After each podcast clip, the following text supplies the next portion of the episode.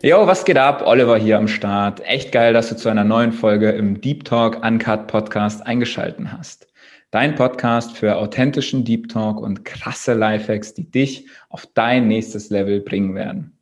Wenn dir mein Podcast gefällt, dann hinterlass mir gerne bei Apple Podcasts ein Abo, fünf Sterne und deine ehrliche Bewertung da. Das wäre echt geil von dir, denn damit bewirkst du, dass noch mehr Menschen von den Lifehacks hier im Podcast profitieren können. Dank dir.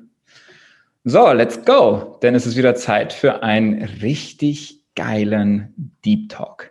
Und die Frau, die jetzt kommt, die ich jetzt anmoderieren werde, vor der kann ich mich nicht verstecken, weil die bemerkt alles. Als Gesichtleserin sagt sie selber, die Wahrheit deines Lebens steht dir ins Gesicht geschrieben.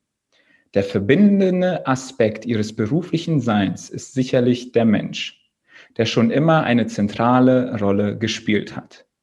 Was im Projektmanagement von personalgestütztem Marketing begann und seinen Weg zur Führungsposition in einer international tätigen Agentur nahm, wurde abgelöst von werteorientierter Organisationsentwicklung, Soft Skill Training und Coaching.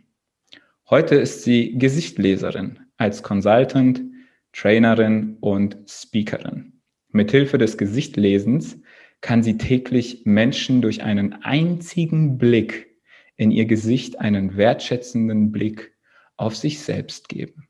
Talente und Potenziale können leicht identifiziert, Persönlichkeits- und Charaktermerkmale benannt, Arbeits- und Kommunikationsweisen umrissen sowie Lebensaufgaben erkannt werden. Das Gesichtlesen gibt die Möglichkeit, die Schönheit jedes Einzelnen zu sehen, Menschen urteilsfrei entgegenzutreten und die Wahrheit des individuellen Lebens zu beschreiben. Herzlich willkommen, Anne Vierhauser. Hallo Olli, danke für die Einladung. Von Herzen gerne. Es ist mir wirklich eine Ehre, dass du hier bist. Das ist ja auch die Retourkutsche, weil vor einiger Zeit durfte ich ja auch bei dir im Interview sein und ich halte mein Wort. Ich habe dir gesagt, hey, pass auf, mein Podcast ist in der Mache. Wenn er dann draußen ist, dann will ich unbedingt dich als Face-Reading-Expertin hier dabei haben. Und du hast ja ordentlich vorgelegt, ne? Also in dem Interview mit dir, ich weiß nicht, wie viele äh, Feedbacks ich bekommen habe, was ist das für ein krasser Mensch und äh, wie viel Tiefe hat dieser Mensch eigentlich? Also Dankeschön. Ja, ich stehe ein bisschen danke, unter äh, Leistungsdruck. Na, um Gottes Willen. Hier geht es nicht um mich, hier geht es einfach nur um dich und wie du einfach als Mensch bist und was du machst. Und deswegen auch meine erste Frage an dich. Erzähl doch mal, was antwortest du auf Mensch oder auf die Frage, so, was machst denn du eigentlich? Du, ehrlicherweise überlege ich mir das immer, wo ich gerade bin. Weil wenn ich sage, ich bin Gesichtleserin, dann ähm, gehört der Abend mir. Ähm, und das möchte man ja nicht immer. Ne? Also es ist so, dann sitzen halt alle da und sagen, oh mein Gott, was siehst du in meinem Gesicht und wie funktioniert das? Und all diese Fragen, die dann hochkommen. Ähm, und das heißt, ich überlege mir das tatsächlich ein bisschen genauer, weil ich das auch total schade finde, wenn ich dann mit anderen Menschen am Tisch sitze und alle gucken mich an und sagen, äh, Gesicht lesen, was ist das, dann denke ich mir immer, meine eigene Geschichte kenne ich ja. Ich will eigentlich die Geschichte von anderen Menschen erfahren. Also das heißt, ähm, manchmal sage ich, ich bin Gesichtleserin und an anderen Stellen sage ich, ähm, dass ich Menschen groß mache oder dass ich auf den Bühnen stehe und Menschen inspiriere oder aber, dass ich sie trainiere in ähm, Empathie zum Beispiel. Ja. Und das finde ich spannend. An sich ist das ja schon mal ein richtig geiler Kundenmagnet, wenn du den raushaust und alle dann kommen so, okay, was siehst du in meinem Gesicht? Was sagt mein Kiefer über mich aus? Kennst du sowas? Ja, total, total. Also es gibt, es gibt genau zwei Arten von Menschen an der Stelle. Die einen, die sagen, und was siehst du in mir? Und, und was ist das? Und da wollte ich schon immer wissen. Und überhaupt, und du wirklich fünf Stunden später sitzt du immer noch da und äh, analysierst die Nase und äh, die Muttermale des Gesichtes. Ähm, die anderen, und das ist dann sehr einsam an dem Tisch tatsächlich, gehen. Äh, weil es ganz viele Menschen gibt, die davor Angst haben. Die einfach sagen, ähm, ja, die vielleicht Angst vor ihrer eigenen Wahrheit haben ne? und Angst vor dem, was ein anderer vielleicht sehen kann, wenn sie doch so sehr versuchen, das zu verbergen vor sich selbst. Ne? Und deswegen, es gibt auch viele ängstliche Menschen, die dann wirklich ähm, den Kontakt zu mir meiden. Kann ich wirklich absolut nicht nachvollziehen, weil du eine super sympathische Frau bist. Natürlich aufs Thema bezogen kann ich es mir vorstellen. Angst, auch in die Sichtbarkeit zu gehen, zu gucken, wie du schon sagst, Angst vor der eigenen inneren Wahrheit vielleicht, ja. wo teilweise Jahre oder Jahrzehnte langer Arbeit hintersteckt, um nicht dahin zu gucken. Genau so ist es. Um das zu verdecken. Und umso schöner finde ich es, dass du das machst. Aber du hast es schon angerissen. Du möchtest ja nicht so viel über deine Geschichte erzählen. Du möchtest eher die Geschichte der anderen Menschen herauskitzeln und sehen. Gleichzeitig ja. interessiert mich aber wirklich wahnsinnig deine Geschichte. Wie mhm. bist du eigentlich dahin gekommen? Ja, ich glaube, also wir sind ja hier beim Deep Talk äh, und deswegen muss ich dir jetzt nicht irgendwie einen Blödsinn von Zufall ähm, Auf gar erzählen. keinen Fall. Auf gar keinen Fall. Ähm, ja, also tatsächlich, ähm, am Ende des Tages war es Zufall, dass ich ein Geburtstagsgeschenk bekommen hat, aber das Universum bereitet einen ja immer vor, ne? Und das Richtig. Universum kümmert sich schon, ähm, dass du genau das bekommst, was du brauchst und vermutlich auch, wonach sich deine Seele sehnt. Ne? Und das ist genau ähm, ein, also ich glaube, der ganz, ganz große Ursprung des Gesichtlesens heute ist für mich ganz persönlich meine Kindheit.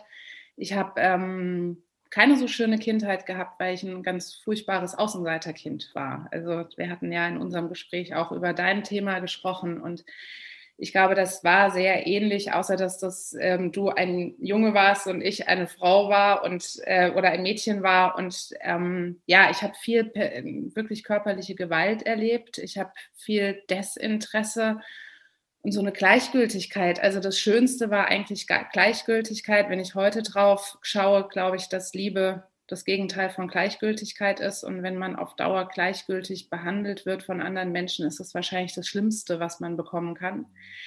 Ähm, also Gleichgültigkeit war das Beste, was sein konnte. Und das Schlimmste war, dass es dann irgendwelche Menschen gab, die mich von hinten angegriffen haben, die mich ähm, geschubst haben, dass ich mit offenen Wunden, Kopfwunden nach Hause kam und lauter solche Sachen. Und ich habe mich immer gefragt, verdammt, was ist hier eigentlich los? Äh, warum sehen mich die Menschen nicht? Ne? Also dieses, warum werde ich nicht gesehen? Warum kriege ich diese Geburtstagseinladung nicht? Warum werde ich immer nur als so gesehen, was ich eigentlich gar nicht bin? Warum guckt mir niemand mal hinter die Stirn?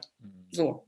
Und ich glaube, daher kommt dieser ursprüngliche Wunsch nach gesehen werden oder andere Menschen sehen. Und dann kommt zusätzlich dazu, dass ich ein, ein schwieriges Verhältnis zu meinem Vater habe und dass er ein sehr, sehr wertender Mensch war. Also er, er, er kategorisiert in seinem Leben gut oder schlecht und gut oder schlecht ist abhängig davon, ob du die richtige Hose, den richtigen Kontostand und die richtige das richtige Auto hast. Ne?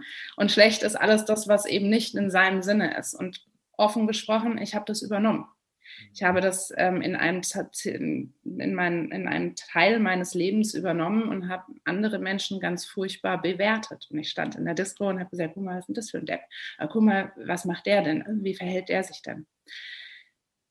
Und das ist so der schwarze Wolf ne, in einem. Und dann habe ich das Gesichtlesen kennengelernt. Und das hat mir zweimal die Hand gereicht. Einmal mich selbst zu sehen und andere Menschen zu sehen. Und das zweite Mal hat es mir gezeigt, du kannst einen Menschen komplett wertfrei sehen. Und wenn du ihn wertfrei siehst, dann kannst du seine Schönheit sehen.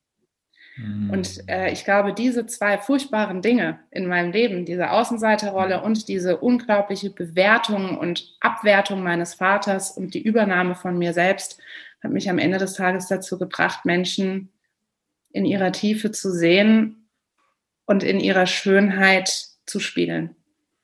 Ja. Ich finde das wunderschön, wie du das gesagt hast, den Menschen einfach mal wertfrei zu sehen.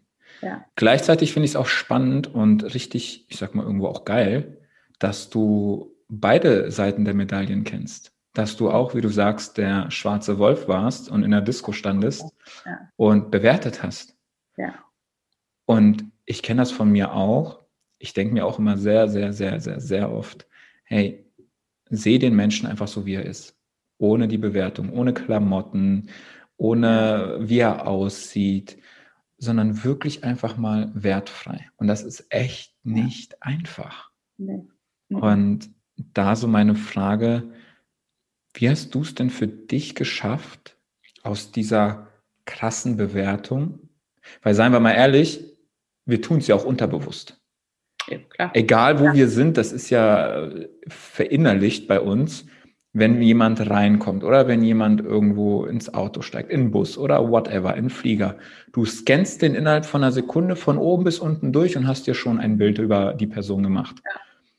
Dann sich immer zu, zu reflektieren und bewusst zu werden, okay, spannend, was erzählt mir jetzt mein Kopf? Mhm. Und wo ist denn eigentlich die Wahrheit? Ist die in meinem Kopf oder ist die bei der Person?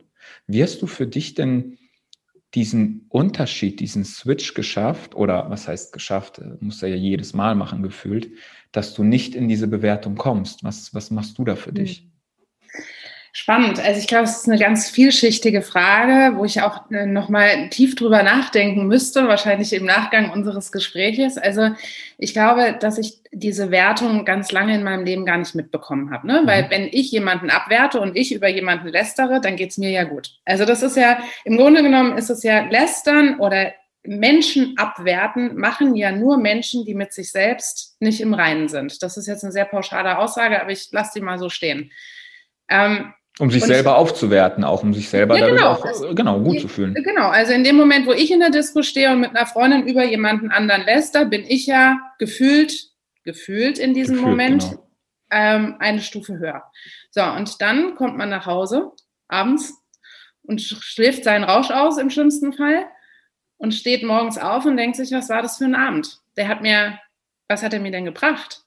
außer jetzt Kopfschmerzen oder was auch immer dann am nächsten Morgen dann halt so ähm, am Start ist, geht man raus und sagt, wow, das war irgendwie für nichts gut. Ne?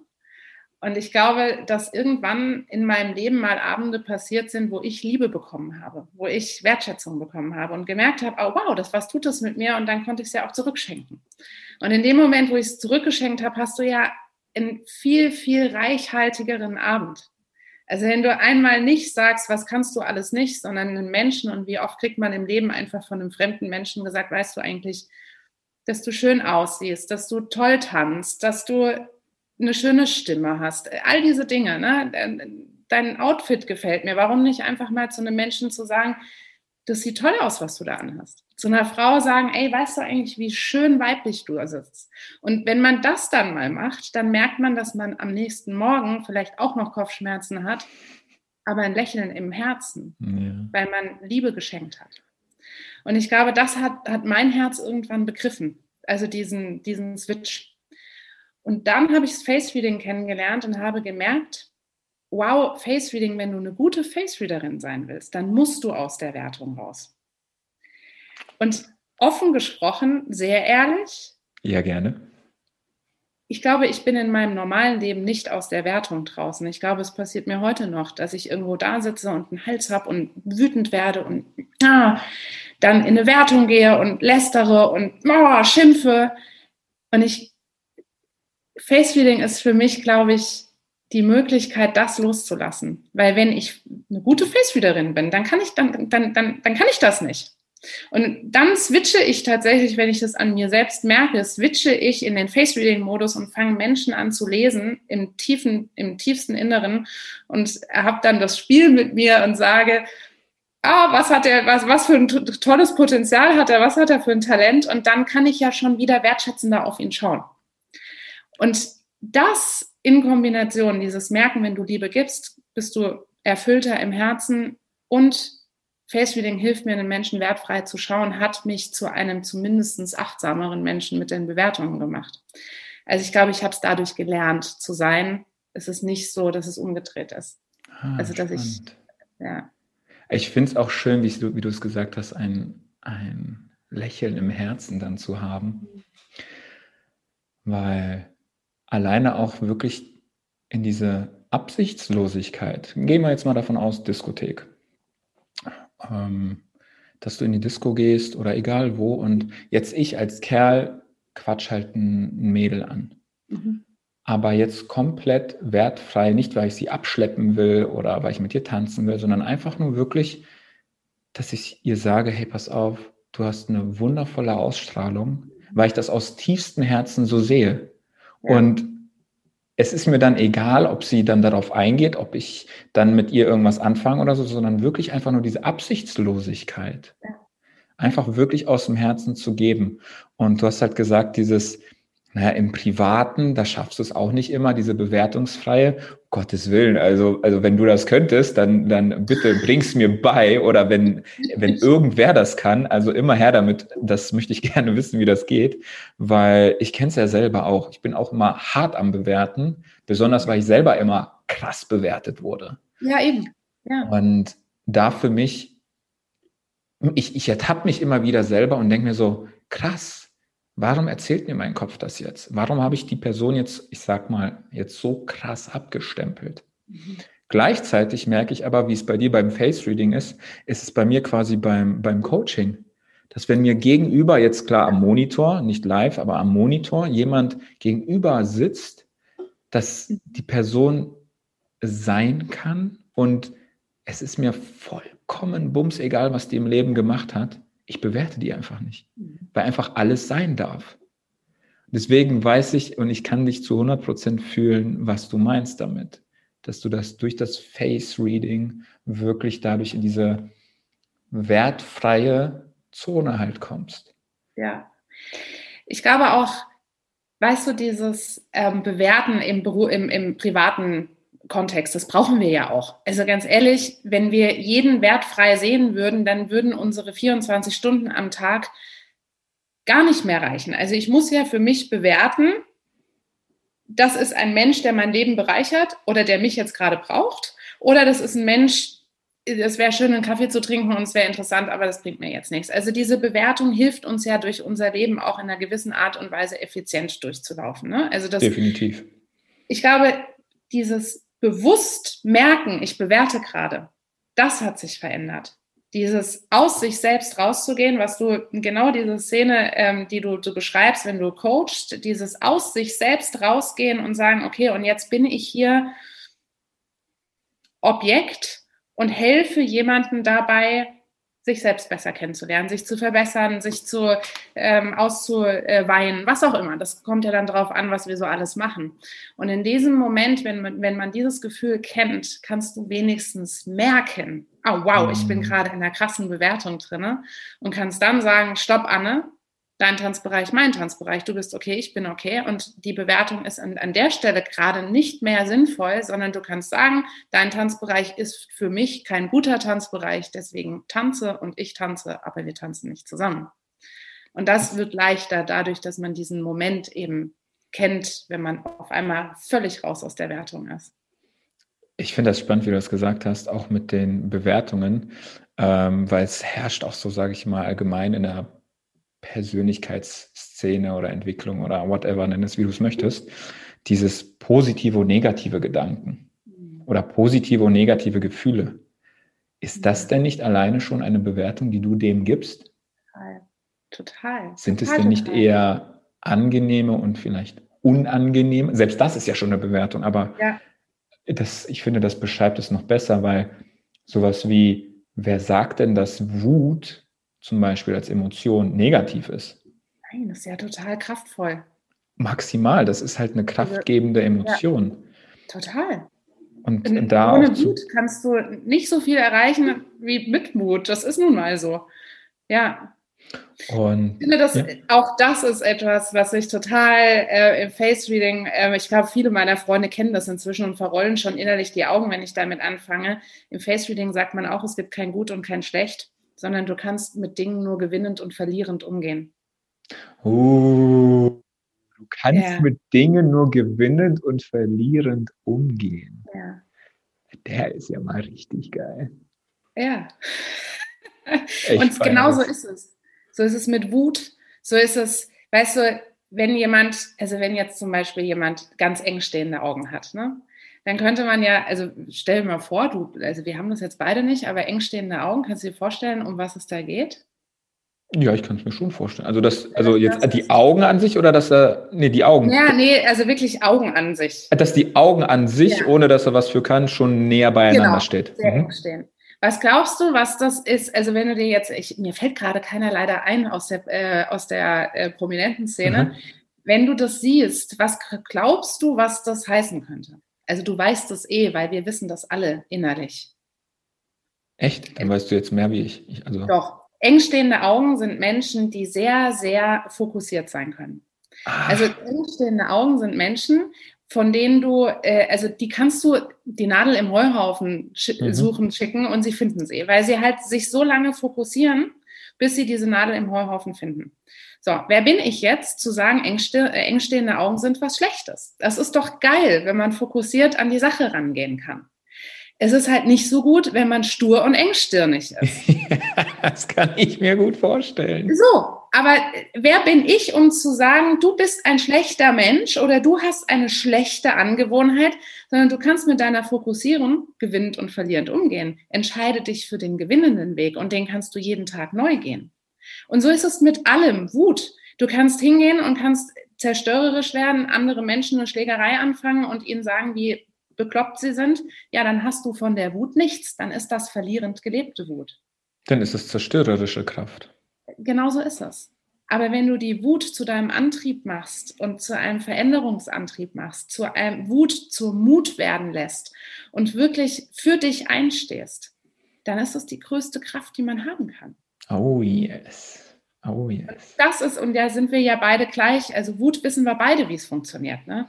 Und ja, ich bin in meinem Leben so oft so wütend gewesen und so zerstörerisch und habe so viele Dinge einfach kaputt gemacht, wo ich sage, heute kann ich es einfach anders machen. Mhm. Heute kann ich mich hinsetzen und sagen, okay, das ist Wut. Und die benutze ich jetzt. Und das war damals auch eine gewinnbringende Erfahrung für dich.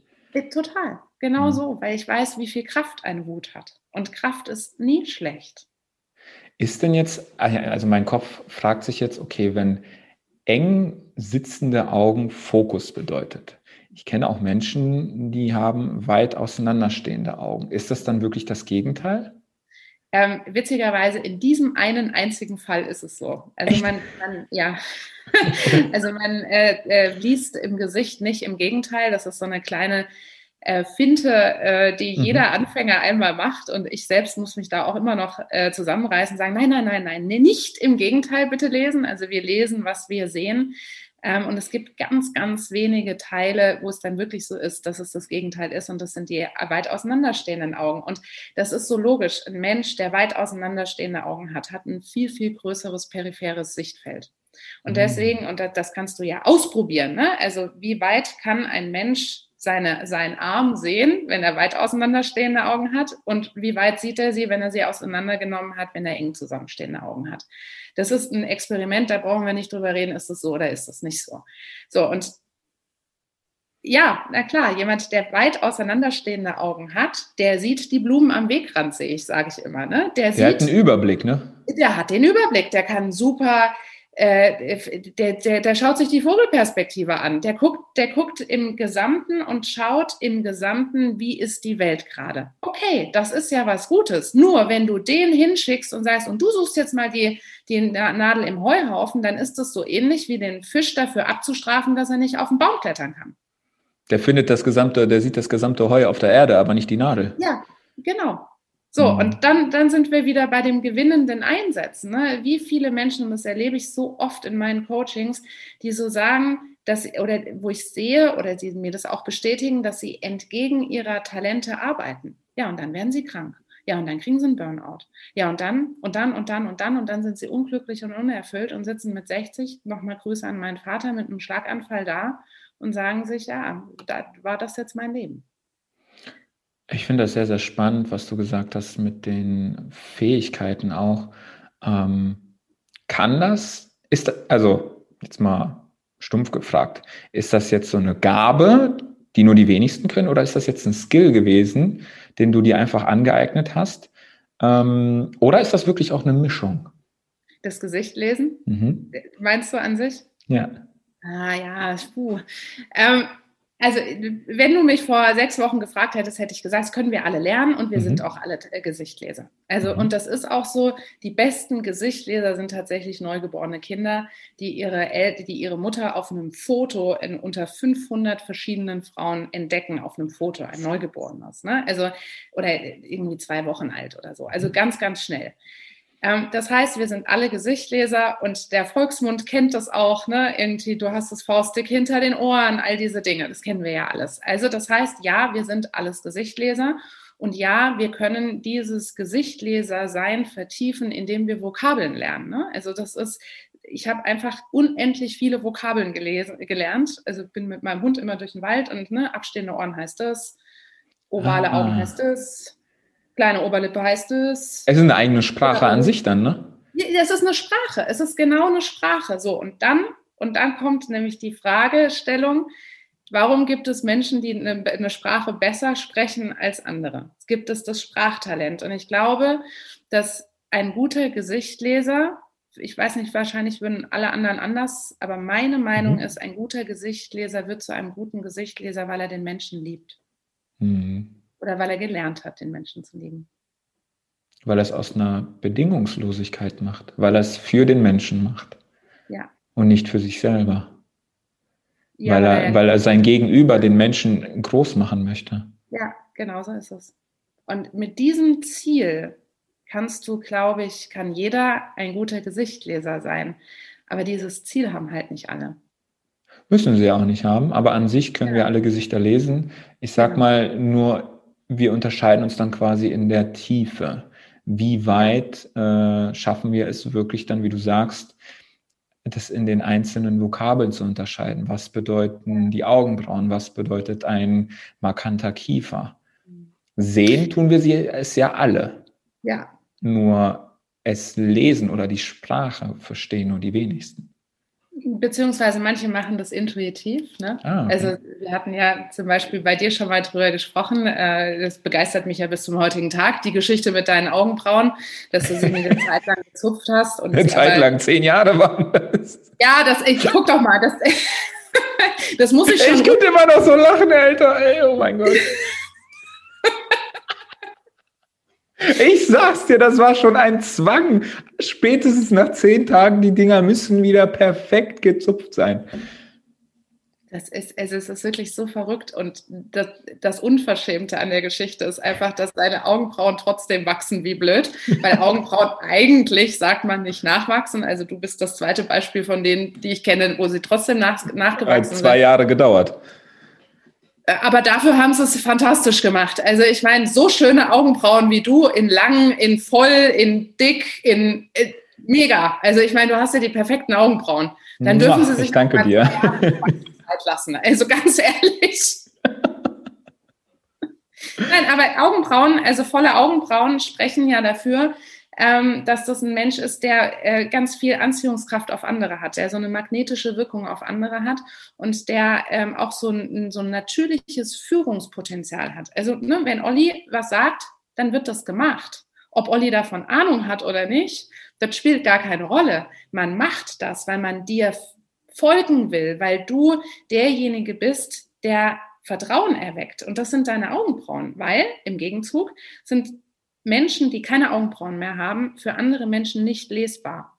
Ah. Also da gibt es auch ein krasses Experiment, wo, ähm, wo eine Frau keine Augenbrauen mehr hat und von der Welt und also sie verliert ihre Gesichtszüge, sie hat eine Krankheit und sie mhm. verliert ihre Gesichtszüge und das erste, was sie verloren hat, ist, ähm, sind die Augenbrauen.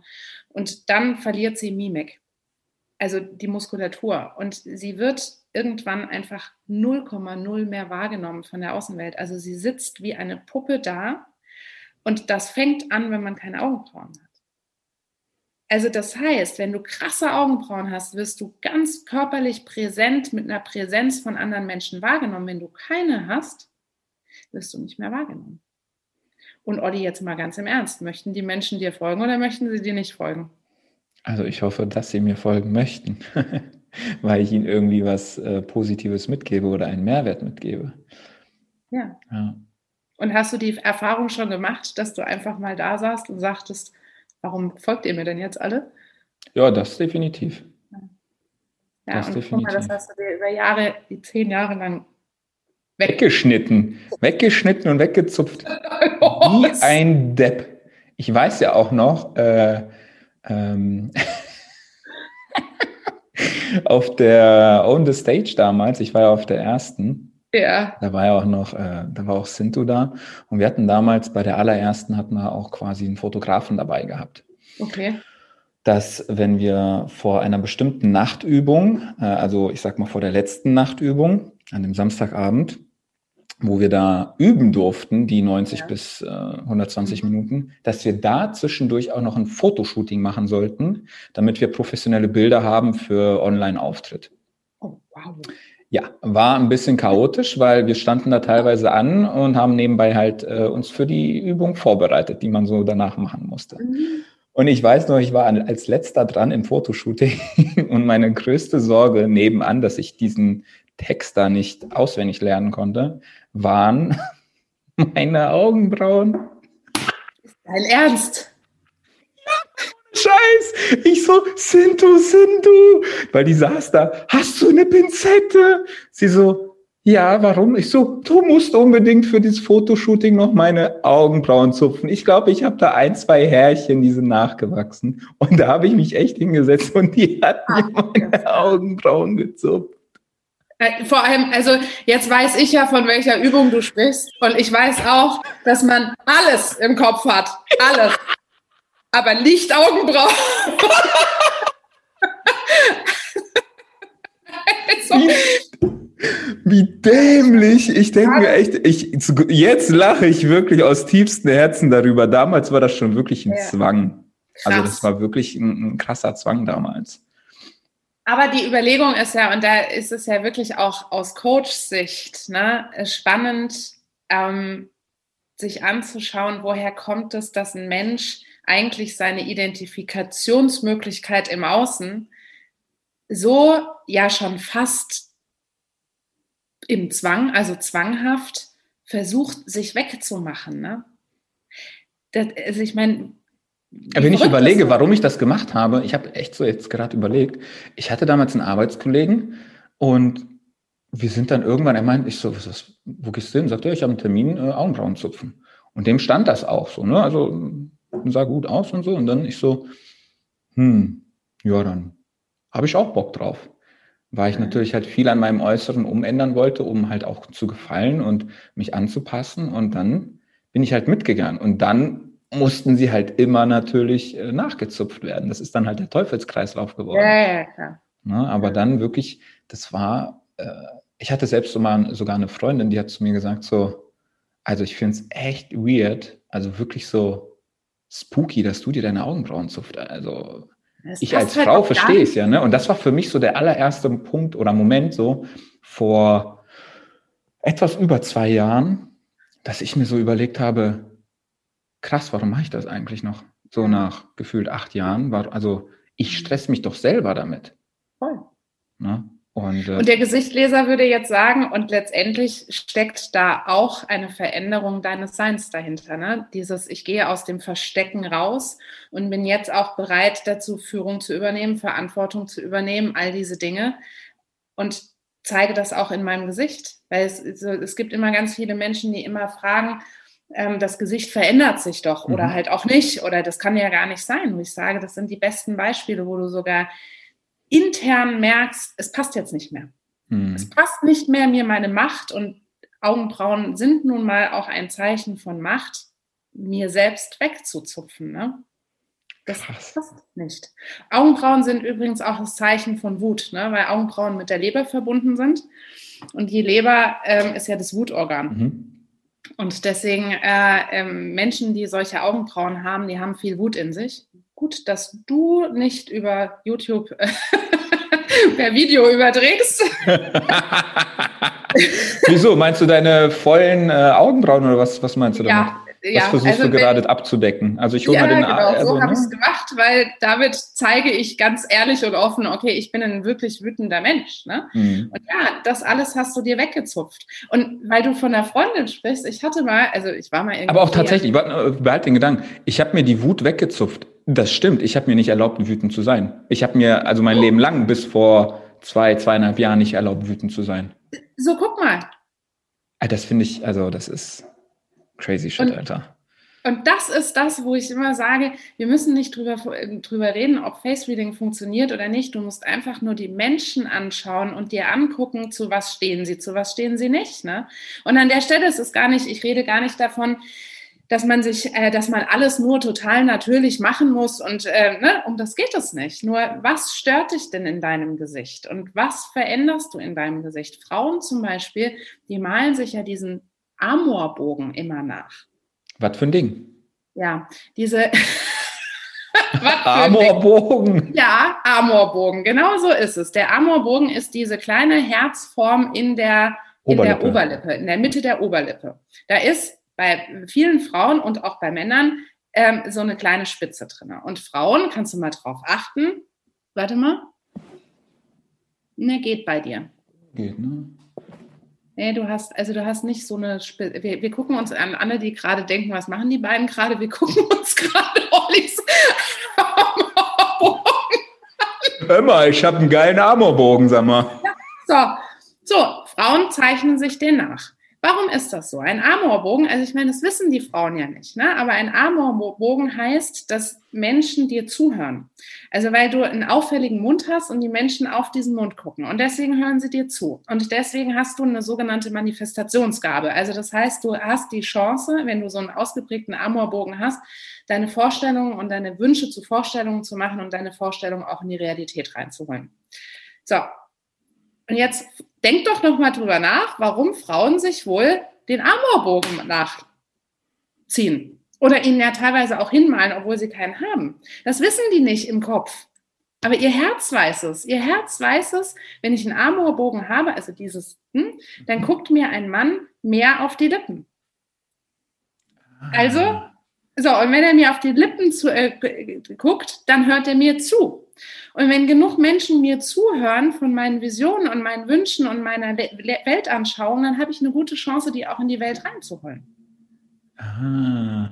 Und weißt du, so, so kannst du ganz, ganz viele Dinge total gut erklären. Urvölker, alte Urvölker machen sich ja hier diese riesen... Diese Teller in den Ohrringen, ne? Ja, genau. Ich hatte auch Tunnel, hatte ich auch mal gehabt. Acht Millimeter. Oh, ich wollte schon immer ich sag's dir, ich sag's dir, ich war damals drauf, ey. Aber zeig mir mal deine Ohrläppchen, bitte. Oh, warte mal. Ja. Also die sind jetzt, ich sag mal, ähm, die sind nicht komplett zugewachsen, weil ich die, ja, also normalerweise sagt man pro Monat einen Millimeter sollte man die weiten. Ich habe es äh, pro Woche habe ich einen Millimeter erweitert und da sind die halt ein bisschen gerissen, sodass die halt nicht zu 100 Prozent zu, zugewachsen sind. Also ich könnte mir jetzt einen Ohrstecker durchstecken, aber jetzt nicht irgendwie, keine Ahnung, irgendwas. Zahnstocher vielleicht noch, aber mehr auch nicht. Doch, Sache wehtun, oder nicht? Naja, Alkohol hat äh, mich betäubt. Das war gut. Ja, da denke ich mir auch so, ich bin damals zu Christ gegangen, zu dem Juwelier. Christ. ich muss doch echt eine Fahne gehabt haben, aber tja, ich habe gesagt, ich möchte gerne zwei Ohrringe haben, also zwei Ohrstecker. Ja, okay, unterschreiben Sie mir das. Ich habe es unterschrieben und dann hatte ich halt zwei solche Dinge. In dem Moment tat es auch nicht weh. Im Nachgang ein bisschen. Was? Äh, ich habe da eine Frage zum Gesicht. Tatsächlich bei Männern, wie sieht das denn mit einem Bart aus? Mhm. Was sagt denn ein Bart bei Männern aus? Weil ich habe jetzt auch für, für, für mich äh, immer so entweder so, so drei Millimeter, vier Millimeter überall oder ich hatte jetzt auch eine längere Zeit so wirklich gefühlt, ich glaube, ich hatte zwei Zentimeter lang gehabt und irgendwann hat es mich aber echt gestört, weil ich das nicht mehr mh, hm, richtig pflegen konnte. Das hat mich zu viel Zeit gekostet. Dann habe ich gesagt, ach, scheiß drauf, weg damit, jetzt wieder auf drei, vier Millimeter. Was macht das denn bei einem Mann? Ja. Also, Gesicht, äh, also Gesichtleser lesen tatsächlich den Bart auch. Ähm, also es ist äh, so wie auch Haarschnitte ähm, von Männern und Frauen total ausschlaggebend sind, ist es mit dem Bart genauso. Und du musst dir aber den Bart genau anschauen. Es ist ein, ein also jetzt, es gab ja mal eine Zeit, in der Koteletten ja. ziemlich modern waren. Tatsächlich gibt es auch Bilder von dir, wo du den, äh, dein, dein Kiefer mit lang Stimmt, da war nur so ganz, ganz schmaler Bart an meinem Kiefer. Genau. Ja, genau. genau. Wenn das Männer machen, dann ist es so dieses Zeichen von, ey, ich bin ein Kerl. Ah. Die zeigen, also die unterstützen damit den Kiefer. Und der Kiefer steht für Durchsetzungskraft, für Ausdauer, den, was du ja sowieso extrem hast. Ne?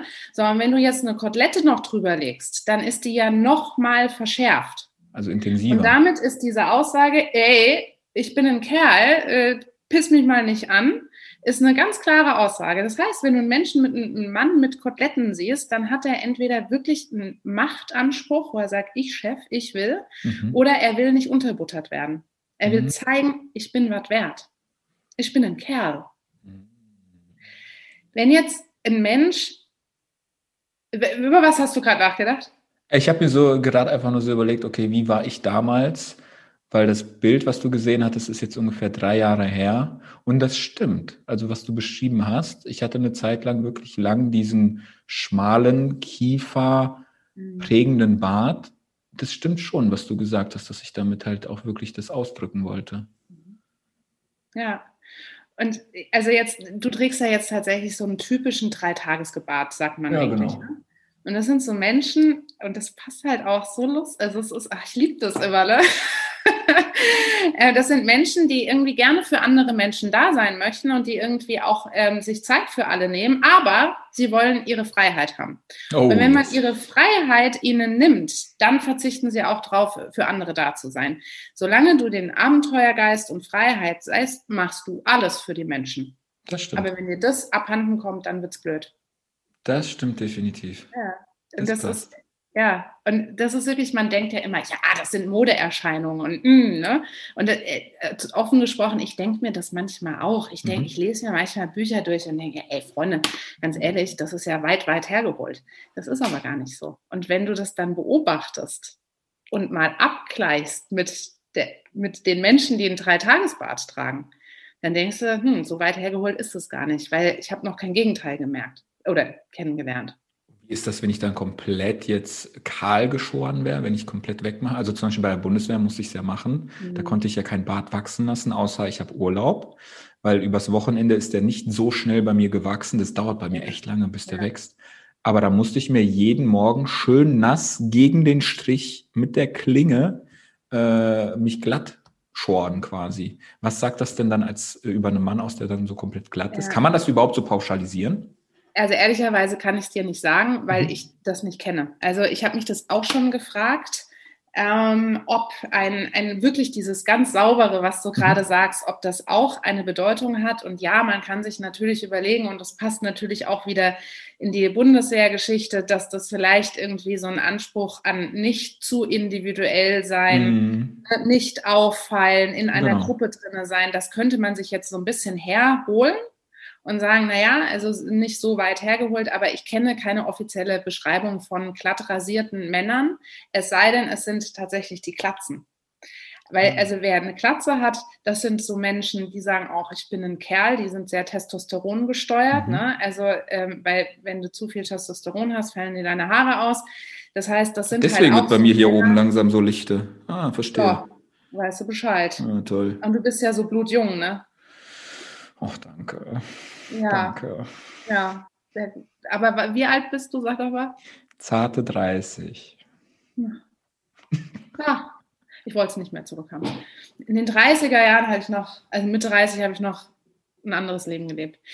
Anyway, also weißt du, so äh, Klatze ist dieses, ich bin ein Kerl, nimm mich oder lass es. Ne? Also ich bin, wie ich bin. Also bei Klattge oder und, und das Menschen, die jetzt Haare hätten und sich aber eine, eine Rasur machen, die sind auch so. Ne? Mhm. Aber wie gesagt, zur ähm, glatte rasierten Haut eines Mannes kann ich dir nicht sagen, weil ich es nicht weiß, wenn, dann würde ich es mir herleiten. Aber dieses Herleiten, das finde ich immer anstrengend, weil jeder Mensch hat ja genug im mhm. Gesicht stehen, was ich lesen kann. Da muss ich mir ja nicht Rad neu erfinden. Dann lass ich so, weg. Und jetzt bin ich mal gespannt. Jetzt möchte ich mal diesen Mythos mal äh, eine Expertin fragen.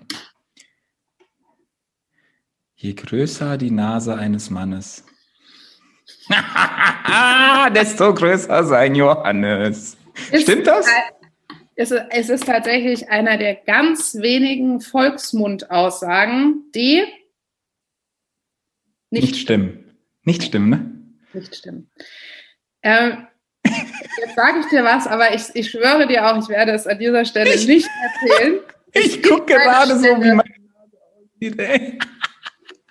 Es gibt eine Stelle an dem Körper eines Mannes, an dem man rausfinden kann, wie das mit dem Johannes so aussieht. Erzähl. Das gibt es. Das, nee, sag nee. Ach komm, ey, komm, das kannst du jetzt den was. Zuhörern nicht antun. Doch, natürlich. Und ich sage dir noch was, es gibt auch eine Stelle ähm, im, tatsächlich in dem Fall im Gesicht, wo man äh, die Beschaffenheit der Vulva einer Frau erkennen kann.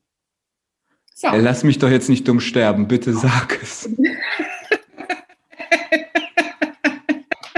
das kannst du jetzt den Zuhörern nicht antun. www.einblickgesicht.de. Ihr könnt ja alle zu einem Seminar zu mir kommen. Boah, ist der mies! Boah, bist du mies, Alter.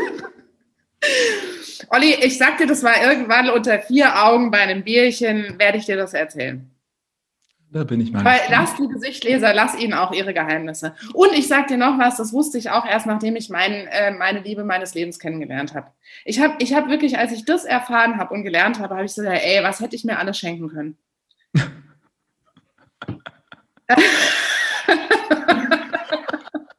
Ey, das ist der Loop meines Lebens, Alter. Ich hasse Loops. Dankeschön. Vielen, vielen lieben. Dank.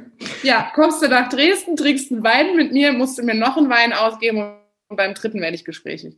Oh, da ich bringe ich bring dir dann drei Flaschen Wein mit. Denn wenn ich das herausfinde, also wenn ich es herausgefunden habe, liebe Zuhörer und Zuhörerinnen, äh, dann gebe ich euch den Hack mit, definitiv. So, da bin ich mal gespannt. Oder wir machen, wir, da könnte man ja tatsächlich auch, finde den perfekten Partner eine Ausbildung draus machen.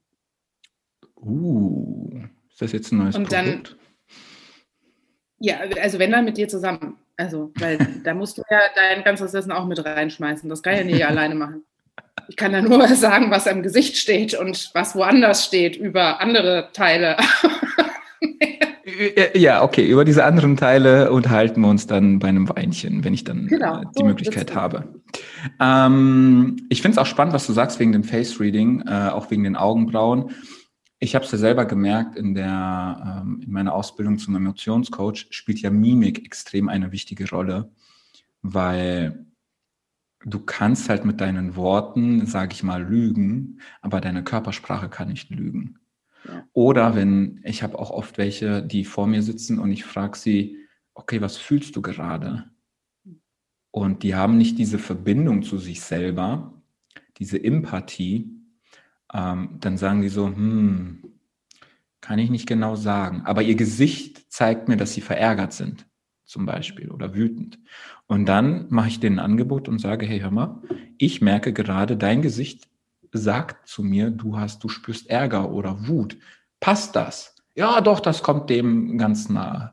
Allein dafür bin ich so dankbar und ich bin, weiß Gott, ich bin kein Face Reader, um Gottes Willen, aber so ein paar Kleinigkeiten in der Mimik, also was, also hochgezogene Augenbrauen und so, was alles bedeutet, allein das schon wahrzunehmen, allein in der Kommunikation mit einem Menschen, also das ist ja schon äh, faszinierend und also Augenbrauen sind ja gefühlt so, so seit deinem Interview, wo du mich interviewt hast, ist das für mich so wie zwei zusätzliche Arme, weil die ja auch wirklich gestikulieren können. Wenn, wenn, ja, wenn ja. jemand null mit seinen Augenbrauen in Kontakt ist, äh, dann ist er, wie du so sagst, auch so, so ich sag mal irgendwo so, so puppenmäßig, also so ohne Ausdruck. Ja oder so Botox-Gesicht quasi. Aber Augenbrauen, damit kannst du ja wirklich krass spielen, besonders wenn du deine Arme nicht einsetzen kannst oder wenn du auf einem Video bist und du nur dein Gesicht zeigst. Ja, total. Die Sache ist, also jetzt, ich, ich, ich habe jetzt, jetzt habe ich ein paar Loops offen. Also erstens sagst du, also du hast ja die Mimikresonanz-Ausbildung, richtig? Äh, nein, ich habe nicht die Mimikresonanz-Ausbildung okay. gemacht, sondern gewisse Teile davon, die essentiell wichtig waren für die Emotions-, äh, okay. also für die M-Trace-Coaching-Ausbildung. Äh, genau. Also, und das ist ja tatsächlich ein und das ist nämlich so schön die Schnittmenge zwischen Face Reading und ähm, also ich sag mal, Face Reading holt das raus, was ein Mensch in seiner Persönlichkeit mitbringt. Aber was ich im Face Reading, wenn ich ein reines Face Reading sehe, weiß, also ich kann ja einen Menschen lesen aufgrund seiner Bilder. Das heißt, ich sehe, wenn ich nur das Face Reading nehme, nicht, was er in der Situation gerade denkt. Also das, was du beschreibst, ich sehe in deinem Gesicht Wut als Face Reader siehst du es, wenn es, wenn das, wenn die Emotion zu einer Falte geworden ist, mhm. also wenn die Emotion eingefroren ist und du sie nicht mehr, nicht mehr loslassen mhm. kannst, dann siehst du sie in Form von Falten, aber du siehst natürlich an der Knochenstruktur gerade nicht die, die situative Gefühlslage. Ne? Und das ist nämlich die, die Kombination dieses, ich sehe in deinem Gesicht aufgrund deiner Strukturen, aufgrund der Größe von den Augen, der Beschaffenheit von Mund, bla bla bla, sehe ich, was kannst du besonders gut, wer bist du, wer ist, was ist die Wahrheit deiner Seele, deines Lebens. Und du siehst aufgrund des Wissens in der Mimikresonanz, wie geht es dem Menschen momentan. Und wenn du das übereinander legst, dann kannst du einen Menschen nur noch mit dem goldenen Tablett auf die Bühne seines Lebens holen. Weil dann, sei, dann weißt du, das ist dein Ursprung. Und das ist das, was du gerade damit machst. Und wenn wir daran arbeiten, dass du gewinnend deinen Ursprung leben kannst, dann wird's geil. Was ich oft sehe, ist dieses, du lebst, du lebst deine Talente nicht. Mhm. Und das ist halt total traurig, ne? Und da kann man aber dann auch gucken, und da kannst du dann, äh, könntest du gucken, okay, welche Emotionen hindern dich dran? Hindert dich eher eine trauervolle Emotion oder eher der Ärger? Oder äh, was ist denn die Emotion, die dich daran hindert, das zu leben, was du wirklich bist? Und dann kannst du ins Coaching gehen. Ja, was steckt halt quasi dahinter? Alleine, ich merke ja genau. auch zum Beispiel im, im, ich sag mal, im Mentoring, im Business Mentoring, merke ich ja selber auch, dass äh, zum Beispiel Klienten haben halt ein, ein, Thema, zum Beispiel auf Social Media sich zu zeigen, in die Sichtbarkeit zu gehen. Ja. ja, wieso, weshalb, warum? Weil die Angst auch vor der Ablehnung haben. Und da auch darauf aufmerksam zu machen, pass auf, Business und Emotionen sind so nah beieinander verstrickt, weil du kannst, du kannst die geilste Business-Idee haben. Du kannst den One Million Dollar Fahrplan haben. Aber wenn du deine, ich sag mal, Blockaden, deine Themen, deine, deine. Scheiße, die du erlebt hast, nicht aufarbeitest, wird es dir jedes Mal, und mit S meine ich die Emotionen, die unterbewusst bei dir abgehen, jedes Mal dein Kartenhaus wie so eine, wie so eine Abrissbirne wegpusten. Deswegen ist Business und Emotionen für mich gleichgestellt in Balance. Du, ich gehe sogar einen Schritt weiter und sage, wenn du dem allem nicht entgegentrittst, dann kannst du nicht erfolgreich werden. Also nicht mit deinem Herzensbusiness. Weil, weißt du, wenn wir jetzt nochmal am, zum Anfang unseres Gesprächs gehen, und das habe ich bei Tobi gelernt, mhm. dieses guck doch mal dein Warum an. Ja. Guck so schmerzhaft es ist, aber guck doch mal, warum stehst du hier und kämpfst dafür, Gesichter zu sehen. Und es war ein unfassbar schmerzhafter Prozess. Und ich habe da wirklich, wirklich auch ganz lange zu kämpfen gehabt. Aber inzwischen sage ich, dieses kleines Mädchen, was das alles erlebt hat, hat es nicht verdient, dass ich Controlling in irgendeiner Firma mache, sondern dieses Mädchen hat es durchlitten, damit ich heute für es kämpfen kann. Und damit ich andere Menschen in die Sichtbarkeit bringen kann. Und dann wird der größte Schmerz, den man in seinem Leben gelebt hat, zum, zur größten Kraftquelle. Und dann ist dir auch egal, ob du Hater hast, weil du weißt, für was du es tust. Richtig, weil du tust es ja in deiner, aus deiner Perspektive, du tust es ja nicht für dich, sondern bei dir merke ich es ja auch wirklich aus dem tiefsten Herzen heraus, du ja. tust es für dein Gegenüber, ja, für den Menschen. Und ich tue es, ja, ja, ich tue es für mein Gegenüber und ich tue es für mein inneres Kind. Weil ich nicht möchte, dass dieses innere Kind gelitten hat, ohne dass es einen Sinn und Zweck dafür hatte. Und das ist der Sinn und Zweck. Und, und das, das finde ich auch immer so spannend zu gucken, okay, warum ist mir das ja passiert, ne? Die ganze Scheiße und alles, ne? Die Frage, die dir ja quasi Tobi auch gestellt hat, ne? Die er mir auch gestellt hat. Boah, wie ich ihn gehasst habe. Aber oh. dieses. oh mein Gott. aber wirklich mal dich hinzusetzen und zu, ich weiß, das ist so dieses, ja, alles hat eine positive Absicht, aber du hast ja keine Ahnung, was mir damals passiert ist. Das, ja, ich, ich weiß von vielen nicht, was passiert ist.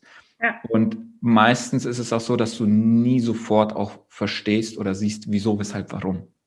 Aber jetzt mal wirklich mal so zehn Jahre rückblickend oder 15 Jahre oder 20 Jahre mal zurückzuschauen und zu gucken, okay, was hat mir das gebracht? Was kann ich jetzt entweder daraus schöpfen für meine Zukunft?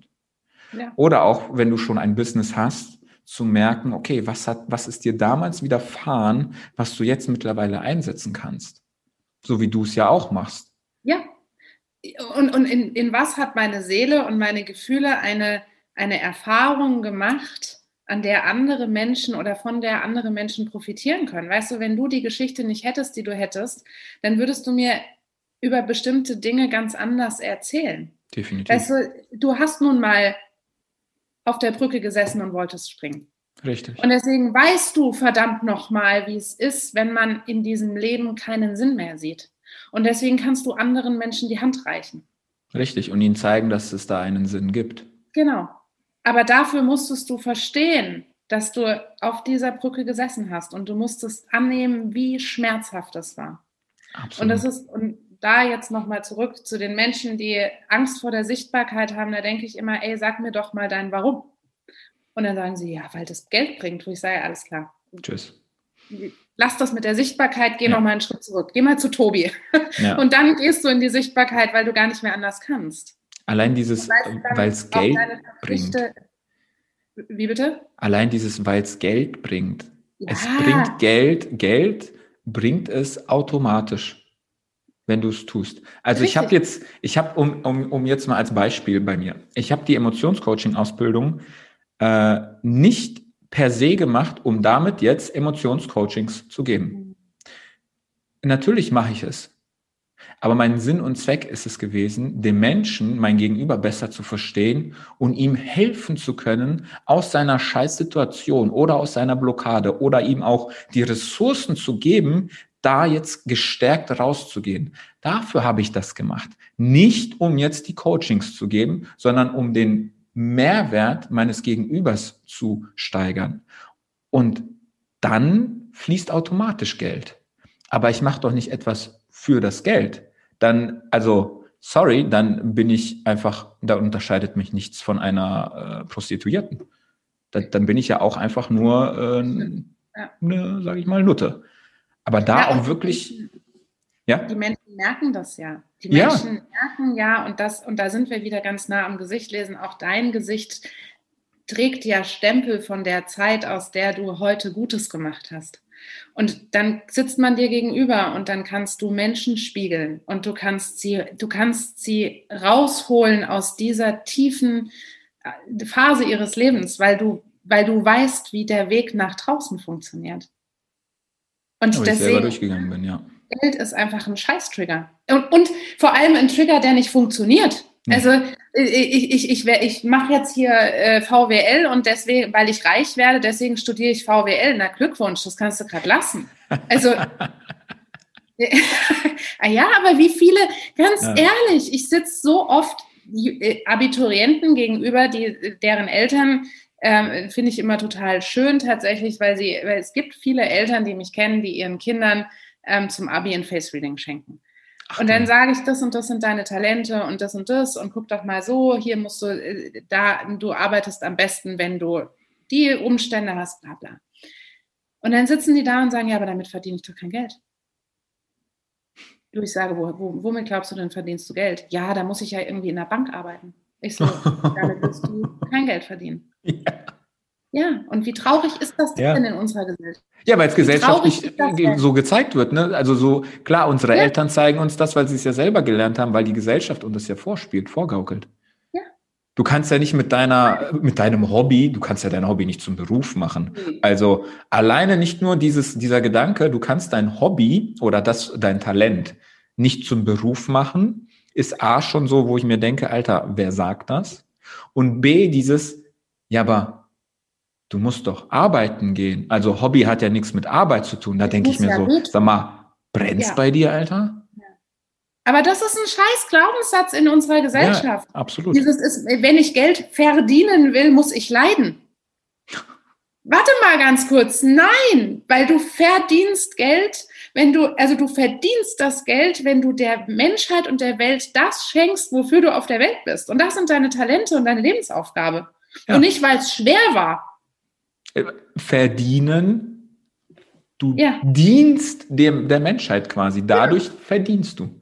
Und das kann ich am besten mit den Dingen, die ich am besten kann und die in mir veranlagt sind und nicht, ja, diese Geldgeschichte. Aber das ist halt, ich sag mal, der allererste Motivator irgendwo immer. Ne? Genauso wie, wie ich damals auch im Network, äh, durchs Network Marketing bin ich ja überhaupt auf Persönlichkeitsentwicklung gestoßen. Mhm. Ähm, wo, also das war ja, ich kannte ja beides nicht, sowohl als auch. Und da zu merken, so, okay, auch dieses, das ist auch einer der ersten Antriebspunkte für, für Networker. Okay, warum willst du das machen? Ja, zeitliche oder ortsunabhängige Freiheit ist ja schon mal cool. feiere ich. Aber ja, ich will viel Geld verdienen. Das ist auch cool, aber warum? Ja, weil dann äh, bin ich glücklich. Ah. Ja, auch schon wieder dieses Wenn dann. Ne? Und dann zu, zu, zu hinterfragen, okay, aber wenn du dieses Geld hast, wenn ich dir jetzt morgen diesen Betrag überweise, bist du dann glücklich? Dann hast du doch das Geld. Was machst du denn dann in deinem Leben, wenn du das Geld hast? Geld an sich macht nicht glücklich. Klar, wenn du kein Geld hast, macht es dir, bereitet es dir Sorgen, verstehe ich definitiv, war ich auch an dem Punkt, äh, habe ich auch oft zu strugglen, jetzt auch, sage ich mal, mit der Situation, die wir jetzt aktuell hatten, aber wirklich so dieses, es ist doch nicht dein Warum. Du gehst doch jetzt nicht arbeiten äh, in einer Bank, jetzt mal wirklich krass gesagt, irgendwie 45 Jahre, um Geld zu verdienen. Na, ich fürchte, dass das Menschen tun, ne? Und ich, ja. ich glaube, deswegen gibt es Menschen, also, und da muss ich tatsächlich ähm, nochmal auf meinen Vater eingehen, der einfach von seiner Prägung her, von seiner Erziehung her, ne, Nachkriegskind, bla bla bla, in seinem Leben festgelegt hat mhm. oder ihm festgelegt wurde oder eine Kombination mhm. aus beidem, mit Geld passiert dir nichts. Mhm. Hast du viel Geld, hast du Anerkennung, hast du viel Geld, hast du keine Sorgen. Ne? Und ich, ich glaube, dass sein Motivator sehr oft Geld war. Und dann hat er mit 60 einen Schlaganfall gehabt und mit 70 liegt er im Bett und kann gar nichts mehr. Ich glaube aber, und ich glaube auch deswegen ist es so wichtig, dass es Menschen gibt wie uns, die eine Achtsamkeit darauf rausholen, zu sagen, ist Geld wirklich etwas, was wichtig ist? Oder ist es etwas, was für diese Gesellschaft wichtig wurde?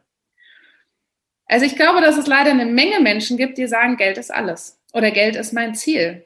Weil sie sich nicht darüber bewusst sind, was, was, machst du denn, wenn du zwei Millionen auf, der, auf, der, auf dem Konto hast? Was, was machst du? Also ich finde diese Frage von dir so cool, ja, und dann gebe ich es dir und bist du jetzt glücklich? Ich glaube, so weit denken die Menschen gar nicht. Nee. Weil das ist halt erstmal so das große, unerreich, vermeintlich unerreichbare Ziel. Ja. Äh, genauso wie, ich sag mal, Rente. So wurde es mir ja auch vorgelebt. Hey, mit 67 gehst du in Rente. Bis dahin hast du gespart und dann lebst du von deinem Ersparten. Äh, da denke ich mir so, okay, und was mache ich die 50 Jahre bis dahin? also was soll ich mit der Scheiße? Also ich sehe doch, also ich, seh, ich habe es ja selber bei meinem Vater gesehen. Ich habe ja genauso wie er im Metallbau gearbeitet und der macht das jetzt seit mittlerweile über 30 Jahren. Also ich habe ja gesehen, wohin das hinführt. Also meinen höchsten Respekt vor, vor dem, was er gemacht hat, wie er mich erzogen hat. Ähm, aber ich musste dann auch realisieren, okay, damit werde ich in meinem Leben nicht glücklich. Und ich meine nicht äh, wegen dem finanziellen. Ne? Also, dass ich als Metallbauer nicht reich werden kann, das sollte eigentlich jedem bewusst sein. Aber und da auch da widerspreche glücklich. ich dir. Bitte? Da widerspreche ich dir. Ich glaube, dass es Menschen gibt, die als Metallbauer mega reich werden können, wenn sie es aus dem Herzen rausmachen. Okay, also wenn, du meinst jetzt, wenn sie sich, wenn sie ein Unternehmen gründen oder wie meinst du das? Wenn sie ein Unternehmen gründen, wenn sie ihre Kunst ja, machen, definitiv, sie, klar. Ne, dann, ah. also du kannst mit jedem reich, mit allem reich werden. Klar, wenn du es aus dem Herzen machst, wie du sagst. Genau, Genau. Absolut. Aber ich meine, ich, ich beziehe mich jetzt einfach wirklich nur als, als normaler Angestellter. Äh, ich gehe morgens bis abends arbeiten, dass ich damit nicht reich werde. Das meinte ich damit. Ne? Jetzt ja, nicht als Selbstständiger oder so. Ja. Und da wirklich so zu merken, das war auch für mich so ein Ding, wo ich sage, nee, warum soll ich etwas tun? Das habe ich auch in der Schule nie verstanden. Warum soll ich etwas tun, was mich nicht erfüllt? Ja, aber du musst doch arbeiten. Ja, aber dann wenigstens das, worauf ich Bock habe, was ich kann, was meine Talente sind. Nur da, deswegen finde ich es so geil, dass es dich gibt, dass so Menschen wie dich es gibt, die, die, die mir oder anderen ihre Talente aufzeigen können. Besonders, wie geil ist das denn so zum, zum Abitur, geschenkt bekommen, ein Face-Reading. Zu zeigen, pass auf, da gibt es jemand, der sieht in dir mehr, als die Gesellschaft in dir sieht da, da, da ist jemand, der zeigt dir dein, dein Potenzial, deine Skills. Und was du damit machst, ist natürlich dir überlassen. Aber zu wissen, hey, da steckt noch so viel mehr in dir. Also, was gibt's denn Schöneres überhaupt?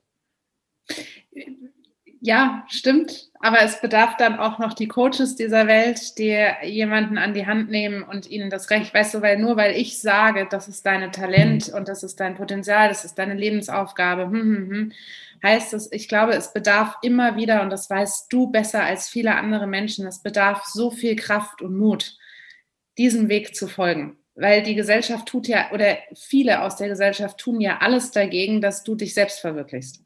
Weil in dem Moment, wo du selbst verwirklichst, dich selbst verwirklichst, bist du glücklich und bist damit sehr viel weiter als viele anderen Menschen.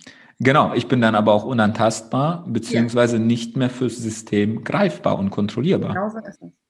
Genauso ist es. Und deswegen tun ja alle was dagegen, dass du in deine wirkliche, also ich meine, Gott, das weißt du auch, machst du dich selbstständig, machst dich mit so was Verrückten selbstständig, sagen alle, damit verdienst du kein Geld, das kannst du nicht machen, warum lässt du deinen tollen, sicheren Job los, warum machst du so viele Persönlichkeitsentwicklungssachen, ne? Also es gibt ja so viele, die, die vor allem in den engsten Kreisen. Das ist ja das, ja. also das finde ich halt irgendwo krass und spannend und traurig zugleich, so, so Familie und Freunde. Also ich weiß noch, mein bester Freund, als ich ihm damals um die Ecke kam mit Network Marketing, äh, der hat mich angeguckt und ausgelacht. Wo ich mir gedacht habe, Bro, Alter, du bist für mich wie ein Bruder. Also.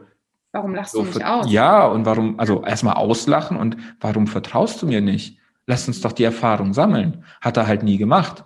Und das war so für mich so ganz viel Ablehnung. Also, wenn du dich selbst verwirklichen willst, ja. boah, dann zieh dich, ich sag mal, ich will niemandem was einreden, aber zieh dich warm an. Die Ablehnungskeule, die schwingt aber richtig. Ja, und ich glaube, und auch da habe ich inzwischen ganz viel Mitgefühl mit den Menschen, weil wenn man sich Blut. das ganz genau anschaut, wer stellt sich denn so gegen eine Selbstverwirklichung im Freundeskreis? Das sind ja immer, und an der Stelle muss man leider wirklich immer sagen, immer die Menschen, die sich selbst nicht das Recht geben, sich selbst mhm. zu verwirklichen, die in irgendeinem Gefängnis leben, ob das finanzieller Natur ist, ob das Werte, Moral, schieß mich tot. Aber es sind immer Menschen, die diesen Schritt nicht gehen, weil sie Angst haben vor dem, was sie loslassen müssen. Und deswegen die, ich habe da echt inzwischen Mitleid mit denen und denke mir, oh Mann, warum musst du mich klein machen, damit nur du deine Fassade dir deine eigene Story selber bejahst, ja. dass du dir selber die ja. Bestätigung gibst, dass du dich nicht getraut hast, dass das die richtige Entscheidung war. Das ist ja nur ein wieder, und da kommen wir wieder quasi zur bewertenden Diskothekssituation. Äh, ja. Um mich selber groß zu machen, mache ich andere nieder. Ja. Um mich und meine Story, die ich mir seit Jahren oder Jahrzehnten aufrecht versuche zu erhalten, mhm. versuche ich anderen ihr Glück oder ihre Story auszureden, damit ich genau. mir beweise, hey, ich habe damals die richtige Entscheidung getroffen. Ja, genau. Und auch da, ich habe niemals erlebt, ähm, jetzt mittlerweile klar, das Umfeld hat sich verändert bei mir. Ähm, ja dass jemand, dass ich von jemandem Gegenwind bekommen habe, so nach dem Motto, ach, hör auf zu träumen oder du Spinner oder was laberst du da? Das war nie von jemandem, der selber seine Träume nachgeht. Das meine ich, ja. ja. Und das, aber das ist so traurig, ne? weil wir sind ja lange genug auch unseren Träumen nicht nachgegangen. Das stimmt. Und da hat sich ja ein, ein Netzwerk oder einen Freundeskreis entwickelt, mit dem man, um in der Disco zu bleiben, ja lang genug in der Disco stand und einen Wein nach dem anderen getrunken hat und über Oder ein Wodka nach dem anderen und dann noch ein Tequila und leck mich am Arsch, ey, was es nicht alles ja. gab. Ja, Aber und ich, dass die Menschen jetzt sagen, du, ich finde super, dass du total reflektiert bist und dass du jetzt irgendwie dein Leben in die Hand nimmst und ein bisschen hinter die Fassaden guckst, das ist ja einfach zu viel verlangt von den Menschen. Also es ist ja einfach ein Anspruch, der am Ende des Tages nicht fair ist. Nee, und diese Erwartung, also da auch wirklich erwartungslos zu sein. Ne? Also ja. wenn, wenn jetzt jemand sich selbstständig machen möchte, die Erwartung zu haben, dass dann ja besonders die Familie oder die engsten Freunde für einen sind, also bitte verarsch dich nicht selber, nimm dir diese Erwartung, weil die kann dir wirklich alles zum Platzen bringen. Weil du erwartest, dass sie dich auf Händen tragen. Die, ja, du bist jetzt der Erste in der Familie, der sich jetzt selbstständig macht. Du kommst groß raus und wirst Unternehmer. Ah, ja, ähm, das wird nicht passieren. Da hast du recht, ja. ja. Und es, ganz ehrlich, diese Erwartung, wie so alles, ne? Erwartung ist einfach immer ein Scheißding. Also genau. hast du eine falsche Erwartung. Aber diese Erwartung macht dir halt auch Freundschaften kaputt und Verbindungen ja. kaputt. Ne? Und da denke ich mir immer, ey, gib nicht den anderen die Schuld sondern gib deinen Erwartungen die Schuld, weil du hast Erwartungen an etwas, was fast nicht erfüllbar ist. Es ist eine Blockade. Eine Erwartung ja. ist auch ein Standard. Also deswegen sei bedingungs- oder erwartungslos und entdecke ja. einfach, was passiert. Ja. Das ist, das gibt dir echt massiv viel Frieden, wenn du so, ich sag mal, durchs Leben gehst. Und erwartungslos. Das ist total schön. Ich glaube, wenn uns das gelingen würde, wow. Und anderen dazu auch noch ermutigen und äh, quasi sie auch darauf aufmerksam machen. Ja. Ne? Wenn du dein ja. Ding machst, dann mach dein Ding. Also ich freue mich für dich. Ich muss jetzt nicht mit dir mitmachen, aber ich freue mich für dich. Ich mach, mach dein ja. Ding und äh, ich wünsche dir und drück dir die Daumen, äh, dass du es ja. schaffst. Ja. Ne? Anstatt Anti zu, sein, Anti zu sein und so. Und du hast vorhin gesagt, so, du hast Mitleid mit den Menschen. Da muss ich sagen, mh, hm, hatte ich früher auch. Mittlerweile habe ich kein Mitleid, weil ich sehe da das Wort, wenn ich es auseinandernehme, Mitleiden ist halt so ein, ich habe eher Mitgefühl. Ja, Weil dann sehe ich halt quasi, ja. da sehe ich so, so eine Person, die, ja, ich sag mal, sich irgendwo aufgegeben hat oder seine Träume nicht nachgegangen ist, um zu gucken, was gibt es da noch mehr und der dadurch halt ein bisschen einfach eher nur Mitgefühl braucht. Ja, da hast du vollkommen recht. Also Mitgefühl ist das Bessere und ich habe mir auch abgewöhnt, mit Menschen mitzuleiden. Äh, genau. Manchmal gelingt es mir, manchmal gelingt es mir nicht, aber es ist ein guter Plan und das ist ein gutes Ziel. Aber an der Stelle, weil ich möchte auch nicht, und ich glaube, da sind wir beide äh, ähm, völliger gleicher Meinung, ich möchte die Menschen auch nicht runtermachen, Nein. die den Weg nicht gehen, weil ich glaube auch, dass das also ja, wir haben uns diesen Weg erkämpft und wir haben uns erlitten mit beider unserer Geschichten. Aber ich glaube, es gibt ganz viele Menschen, die gar nicht die Chance hatten, ja. diesen Weg zu gehen. Und die natürlich manchmal verwirrt auf uns gucken und sagen, äh, was machen die denn da? Weil sie einfach niemals die Chance hatten, aus einem inneren Gefängnis auszubrechen. Und wir wurden gezwungen dazu auszubrechen. Ne? Wir, wir, aber die, und ich versuche immer irgendwie zu sagen, okay, nur weil du einen anderen Weg gehst als ich, dein Tanzbereich, mein Tanzbereich, das ist okay. Ich stehe dir nicht zur Verfügung, über mich zu urteilen. Genau. Aber ich urteile auch nicht über dich. Das ist okay. Genau. Nur fusche mir nicht in mein Leben rein. Ne? Also ja, da genau. werde ich dann auch schon wieder dominant. Tan tanz, mir, ja, tanz mir nicht auf die Füße, ne? Ja, Wir genau. können gerne genau. miteinander tanzen, aber tanz genau. mir nicht auf die Füße. Ja, genau. Um da zu bleiben. Und du hast vorhin einmal ganz kurz das erwähnt und ich finde es so geil, weil so wie ich quasi damals, äh, ich liebe ja solche Wortkreationen, wie ich damals die Schallmagie äh, quasi aus dem Nichts äh, kreiert habe, hast du das Wort Einblickgesicht. Ja. Was ist das? Wofür steht das? Ähm, Einblickgesicht. Also an der Stelle muss ich sagen, es ist nicht meine Kreation, das ist die Kreation meiner besten Freundin. die, äh, ich habe mir damals überlegt, äh, wie soll meine, äh, wie soll das heißen, mhm. Äh, was ich mache, Einblickgesicht. Ähm, und sie sagt, es ist halt so ein schönes, also mit einem Blick ins Gesicht. Das Gesicht gibt Einblick in dein Leben. Einblicke beinhaltet Sichtwinkel, Blickfelder.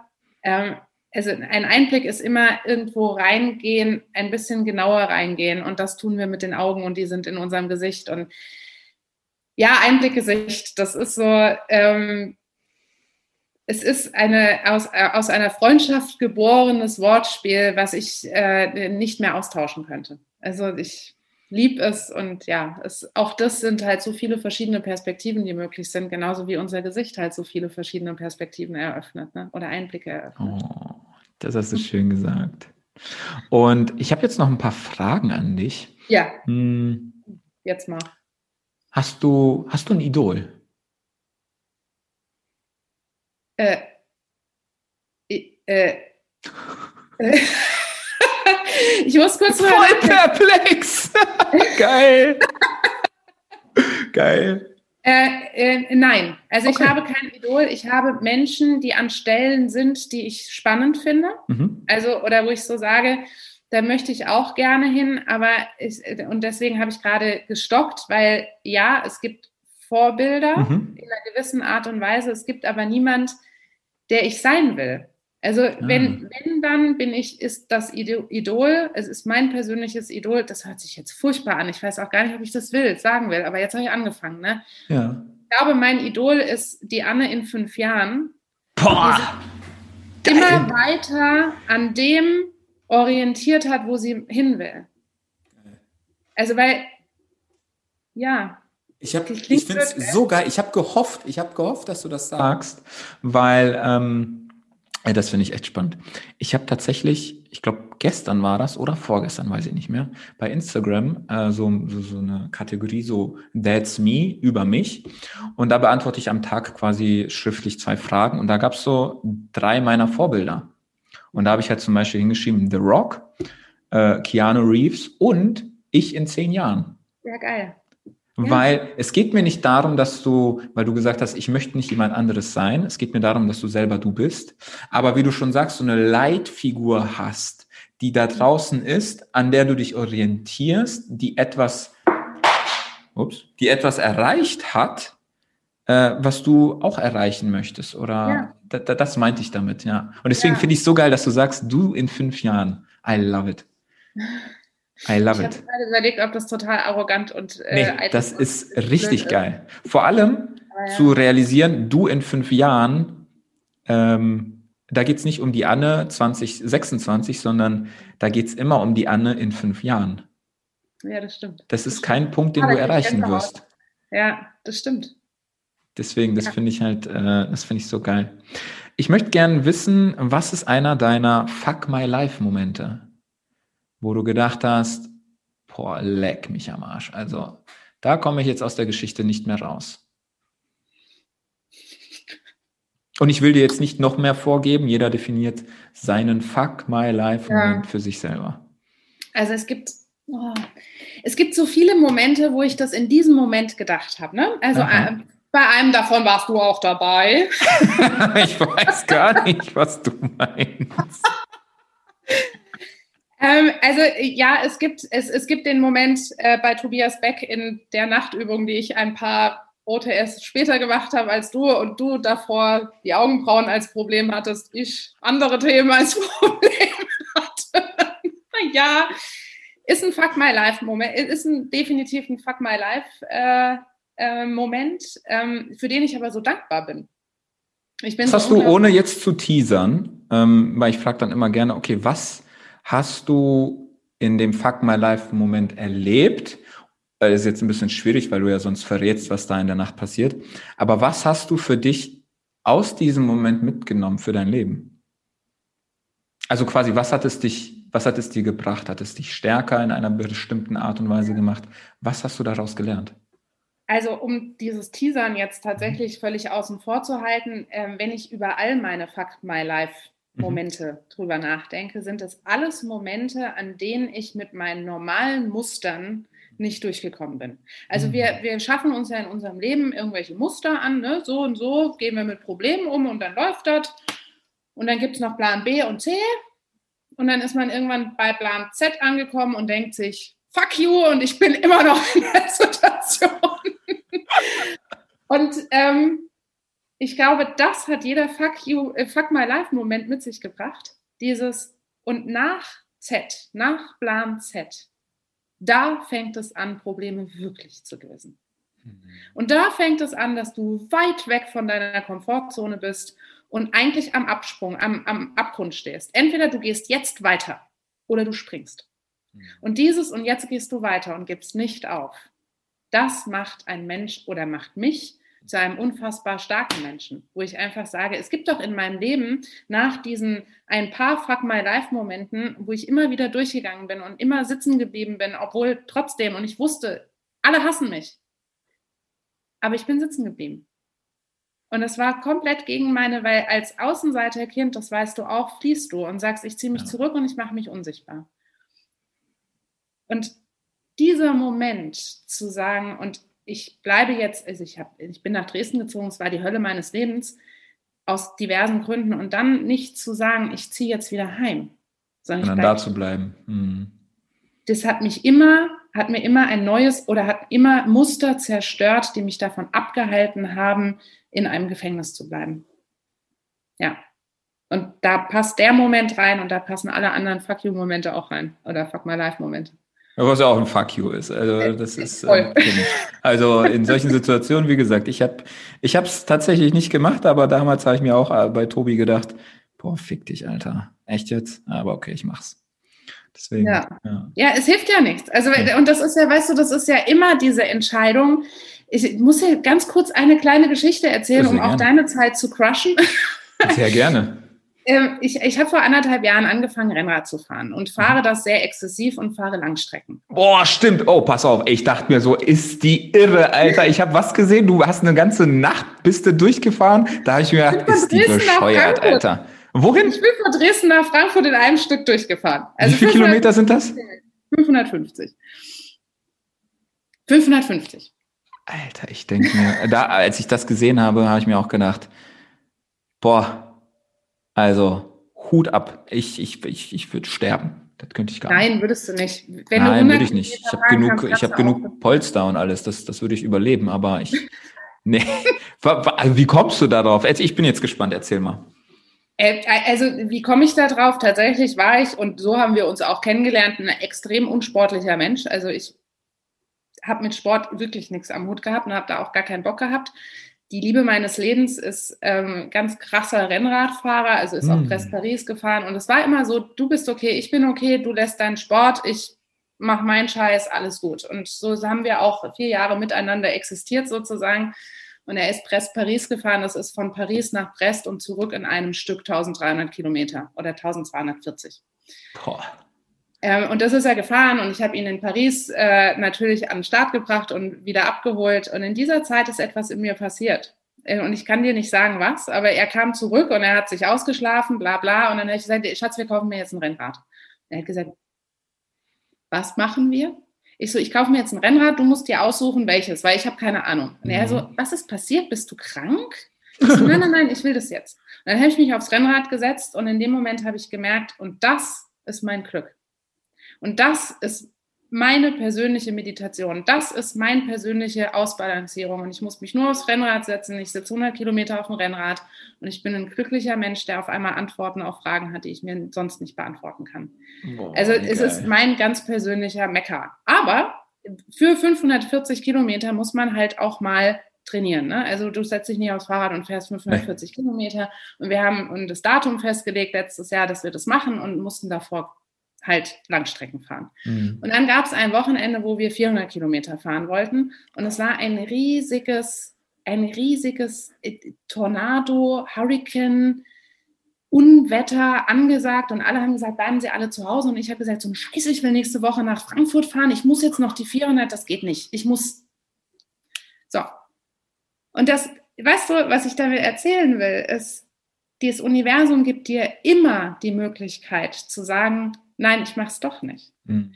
Ich hatte die beste, wirklich all meine Freunde. Beste Ausrede, ne? Anne, mach das nicht. Anne, pass auf dich auf. Anne, du darfst es nicht machen. Und ich habe gesagt, doch, es ist nur eine Einladung zu einem Nein zu mir. Ich mache das jetzt, weil es gibt keine Stelle, an der ich nicht jemand anrufen könnte und sagen könnte, hol mich ab.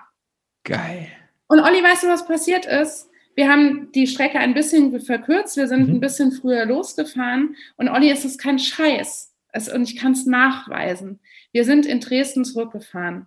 Wir sind vor unserer Haustür angekommen. Und es hat angefangen zu schütten wie aus Eimern. nachdem ich Ja zum Universum gesagt habe und nachdem ich gesagt habe, ich mache das trotzdem. In dem Moment, wo ich hier die Treppe hochgekommen bin, ist draußen die Welt untergegangen. Und deswegen du nimm doch nicht immer die Einladung vom Universum an. Ja. Ja. Weil das Universum gibt dir die Chance, Nein zu sagen, auch in jener Nacht. Ja. Es, es hätte 100 Möglichkeiten gegeben zu sagen, nein, ich mache das jetzt nicht. Ja. Es hätte 100 Möglichkeiten gegeben, nein, nach Dresden zu sagen.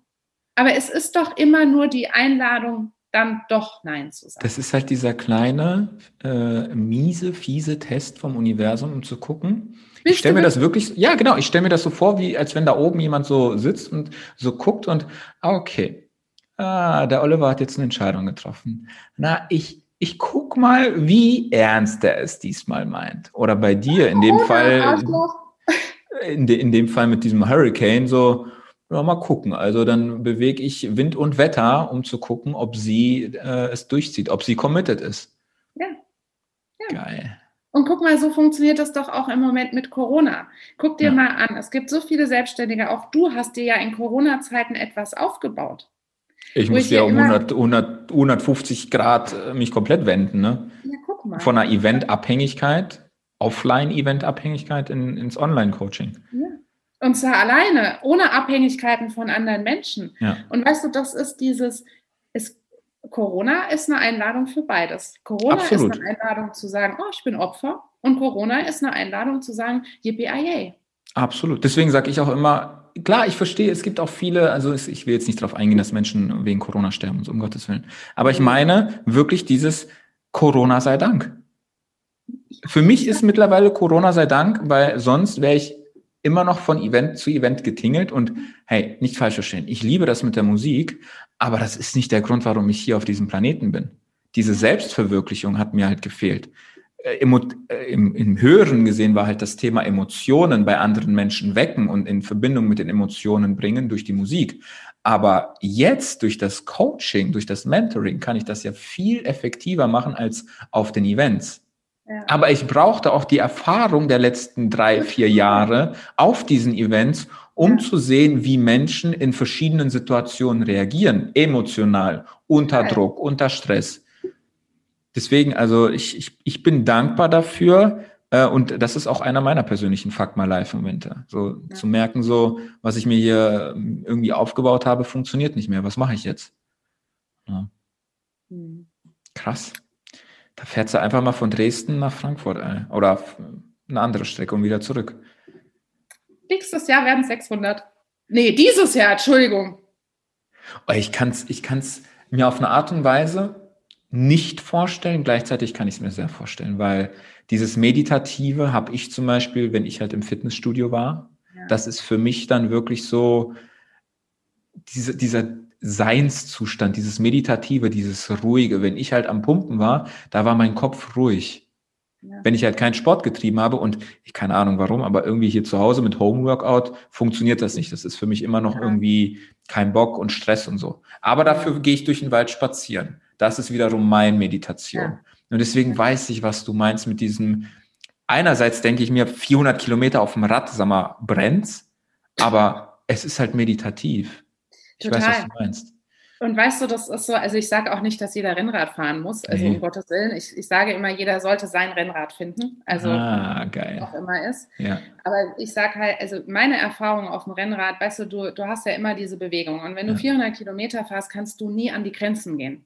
Ja. Du kannst nie deinen Körper an die Grenzen bringen, weil sonst macht er zu. Genau. Das heißt, du musst, mein Freund hat immer gesagt, du musst so fahren, als würdest du nochmal das Doppelte fahren können. Ah. Also du kommst nach 500 Kilometer an und sagst, ich könnte theoretisch nochmal 500 Kilometer fahren. Also dieses Einsparen quasi. Genau, genau. Und das bringt dich in so eine, also du hast ja nie einen Herzschlag von 180, ne? Oder ja, von 160. Macht ja keinen Sinn. Musst, da, genau, das macht ja alles gar keinen Sinn. Und dadurch, dass du immer diese meditative gleiche Bewegung mhm. hast, keine Schläge hast, weil du bist auf dem Rennrad, also hast fast keine Schläge, und forderst deinen Körper nicht ans Limit. Ja. Also natürlich von der Zeit her dann schon irgendwann, aber nicht vom Herzschlag her. Da kannst du nur ruhig im Kopf werden. Also ich. Da solltest du, da solltest sein. du am besten. Ja, ich glaube, du hast gar keine andere Chance. Nee. Das war so am Anfang, so die ersten äh, Rennradtouren, die ich gefahren bin. Ich so, so ist also Ruhe im Kopf. Ah. Also, so also spannend. Du hörst ja auf zu denken und auf einmal auf einmal kriegst du Inspiration durch Ruhe im Kopf. Also ja, Renn, also Rennradfahren oder Sport grundsätzlich. Ne? Du weißt, dass also du, du machst einen ganz anderen Sport, aber ich glaube einfach, dass Sport uns sehr nah an uns selbst bringt. Ja. Weil, Weil wir, wir auch was für uns tun. Die Selbst, das genau. ist auch genau. wieder Selbstverwirklichung, ja, dass das ich in den Vordergrund bringe. Und ich bin es mir wert. Ne? Genau morgens ins Fitnessstudio zu gehen, 400 Kilometer auf dem Fahrrad zu sitzen, weil klar, könntest du sagen, hast du eigentlich nichts Besseres zu tun, als dich 30 Stunden aufs Fahrrad zu setzen. Nee, habe ich nicht. Das ist geil, ich finde es geil. Und, und, du ja auch. Da hast du nichts Besseres zu tun, als jeden Tag ins Fitnessstudio zu gehen. Nee, ist wichtig für dich, ist Selbstliebe. Und ja, auch Selbstliebe genau. kann so viel mehr werden. Ne? Äh, viele sagen, haben mich damals immer gefragt, wie kann es sein, dass du so diszipliniert bist? Das, das hat doch bestimmt mit der Bundeswehr zu tun. Ja, zum einen auch. Gleichzeitig, nein, Disziplin ist Selbstliebe.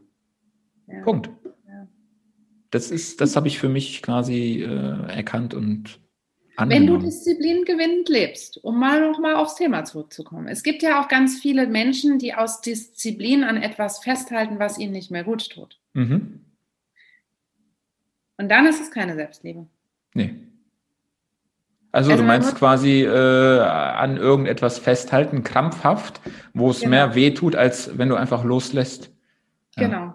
Oder du hast vor 20 Jahren gesagt, ich will BWL studieren und heute hast du halt einen Job, in dem du das äh, ausleben kannst, merkst aber, du bist unzufrieden, bleibst genau. diszipliniert, genau. aber in deinem Job. Weil du hast es dir vor 20 Jahren selber gesagt, du willst BWL genau. studieren, du hast den Job, aber jetzt einfach mal die, die Selbsterkenntnis zu haben, boah, ja, ich habe damals das gesagt, aber das macht mich genau. jetzt nicht mehr glücklich. Das ist halt dieser mutige Schritt zu sich selber, ja, genau. Äh, ja. Wo, den ich mir für viele wünsche. Ja, total. Ja. ja. Und im Anbetracht der Zeit möchte ich noch gerne wissen, wie können sich Menschen denn mit dir connecten?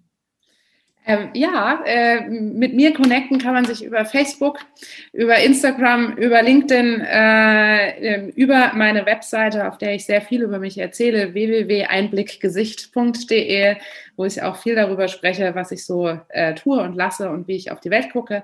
Und auf meinem YouTube-Kanal, wo man genau, auch unser YouTube wundervolles auch noch, genau. Video sieht, äh, oh wo ich mehrere Menschen interviewe äh, und Einblicke gebe. Ähm, und die, ähm, aber ich sage da an der Stelle wieder, ich liebe jeden einzelnen meiner Interviewgäste und jeder einzelne hat ein Highlight gebracht und du bist aber definitiv das berührendste Interview ähm, gewesen, was ich ähm, immer wieder, also tatsächlich schaue ich mir selten Interviews noch ein drittes Mal an, deins habe ich inzwischen viermal gesehen. Oh. Weil es einfach besonders ist. Dankeschön. Und das findet man auf meinem YouTube-Kanal. Danke. Ich packe deine, deine Connections zu deinen einzelnen äh, ja. sozialen Medien und deine Webseite gerne in die Show Notes. Okay. Und für alle, die das scheinbar berührendste Video vom Einblickgesicht-Kanal quasi sehen wollen, ich, ich verlinke einfach mal das Video auch in die Show Notes und wer Bock hat, kann sich dann mal ein bisschen meine Story von damals mal ja. reinziehen sehr, sehr inspirierend und Danke. stark und verletzbar und großartig ist. Dankeschön. So wie halt tolle Menschen zu ihren Gefühlen stehen. Danke. Und, und was für ein Angebot hast du denn quasi meinen Zuhörer und Zuhörerinnen meiner Community? Ja. Was kannst du denen für ein Angebot machen? Ja, äh, das ist gut, dass du mich jetzt nochmal drauf hinweist. Ähm, so ganz spontan, ich weiß. Brauchst du noch ein bisschen Zeit zum Überlegen? Soll ich noch ein bisschen reden? Ja, okay. Nee, nee, komm. Wir machen jeder, der mit dem Kennwort, das darfst du festlegen. Ja, äh, keine Ahnung, Deep Talk. Mit dem Deep Talk un Uncut. Ja. Deep Talk äh, äh, Uncut. Äh, äh, aussprechen hilft dann auch noch, aber ihr müsst auch schreiben, liebe Zuhörer. Wenn ihr euch auf irgendwelchen sozialen Medien äh, mit diesem äh, Kennwort bei mir meldet, dann bekommt ihr alle 15% auf meine Leistung. Geil. Also 15 Prozent auf ähm, die Readings, die ich gebe, auf Workshops, die ich in Zukunft anbiete, ähm, auch online. Also offline sind die eh schon ganz oft angeboten, aber online. Und dann dürft ihr, äh, meldet ihr euch bei mir und dann kriegt ihr 15 Prozent. Ach geil. Und also es geht ja auch online, ne? Also wenn ich jetzt sage, jetzt hör mal, ich finde die Anne richtig geil, ich buche die, ja. können wir das online machen, ne? Absolut. Also ich gebe ja. 80 Prozent all meiner Readings ähm, tatsächlich online über Ach, Zoom. Geil. Und ja, ich brauche davor Fotos und ja, der Rest. Stimmt, genau. Die sammelt erstmal Fotos ein und dann dürft ihr wirklich gespannt sein. Aber wenn ihr das nochmal angucken wollt, zieht euch dann wirklich das Interview mit mir rein. Dann könnt ihr mal gucken, wie macht die liebe Anne das mit dem Face Reading. Und zu guter Letzt nochmal die Quick and Dirty Runde. Ah, so. ja, die liebe ich ja besonders. Ja, die liebst du besonders. Ja, da bin ich ja. mal gespannt, ob du die liebst. Deine körperliche Reaktion sagt mir was anderes, aber. Ah, du bist ja so ein Mimikresonanzleser, verdammt. Ich, man vergisst es immer. Nein, alles gut. Also ja, dafür muss ich auch kein Mimikresonanz-Typ sein, um das jetzt wahrgenommen haben zu können. Also, erste Frage. Wo möchtest du mal unbedingt Sex haben und warum? Unter dem philippinischen ähm, Sternenhimmel an einem geilen Strand, weil die Philippinen einfach der Hammer sind und weil ich glaube, dass das ganz gut ist. Vielleicht weiß ich es auch, aber. Hm. Ja, geil, geil, geil, geil, geil. Schön am Strand, cool. Ja. Wenn du einen Wunsch frei hättest, was würdest du damit machen?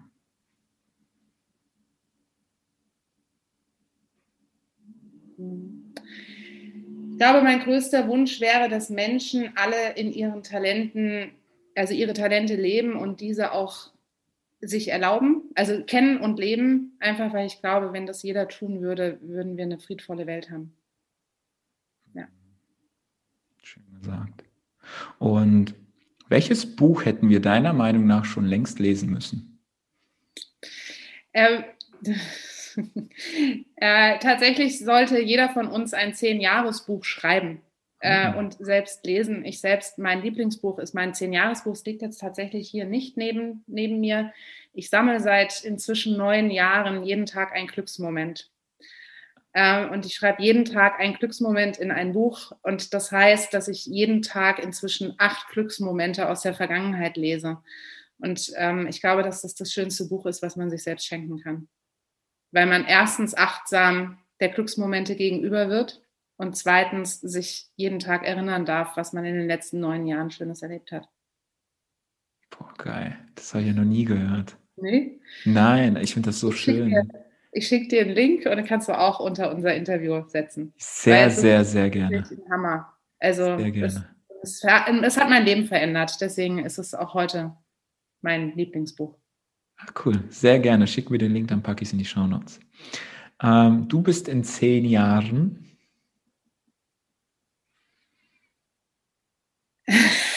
Schön. In fünf Jahren ist mein Idol, in zehn Jahren weiß ich jetzt auch nicht. Nein, ich bin in zehn Jahren ähm, ein Mensch, der ähm, immer noch in der Beziehung lebt, in der ich heute bin, ähm, immer noch äh, in so einem Umkreis lebt, in dem ich heute bin, aber bekannt ist und viele, viele Seelen mit ihrer selbst inspiriert hat. Das war jetzt grammatikalisch nicht so ganz richtig, aber. Scheißegal. Scheißegal, das war sehr, sehr schön. Inhaltlich war es wundervoll. Und zu guter Letzt, stell dir vor, du bist jetzt quasi an deinem Ende angekommen, an deinem Lebensende. Und du bist kurz davor, deinen letzten Atemzug zu tätigen. Und du hast noch die Möglichkeit, der Welt deine Botschaft mitzugeben. Das bedeutet, dass ein Tag lang auf sämtlichen Plakaten, Bildschirmen, egal wo, am Times Square, egal wo, dass deine Message in einem Satz verkündet wird und ausgestrahlt wird. Was wäre deine Botschaft für die Welt? Sag Ja zu dir. Sag Ja zu dir. Oh, schön. Mit all den Facetten, die du in dir hast. Mit all den Schmerzen, mit all den Narben, sag Ja zu dir. Wow. Das ist ein schönes Schlusszitat oder eine schöne Schlussbotschaft. Und bevor ich mich bei dir bedanke, möchte ich dir nochmal das Wort geben. Und ähm, wenn es noch irgendwas gibt, was du den Zuhörer mitgeben möchtest, dann sehr gerne ach, ich, jetzt haben wir so viel geredet und ich glaube, so viel Schönes geredet und wir könnten noch zwei Stunden weiterreden. Auf jeden ähm, Fall. Ich sage danke an dich, Olli, danke für dein Sein und ich sage an alle deine Zuhörer und meine Zuhörer, sagt Ja zu euch und schenkt euch dieser Welt. Und der Rest kommt ganz von alleine. Ach, wie schön. Anne, ich danke dir aus tiefstem Herzen für deine kostbare Zeit, weil das ist das größtmögliche Geschenk, was du mir geben konntest, mit deiner Erfahrung, mit deiner Story, mit deinem Wissen. Und äh, von Herzen wirklich danke, dass du hier zu Gast bei mir warst. Danke, Dankeschön. Olli. Vielen, vielen Dank für die Einladung und für deine Zeit. Dankeschön.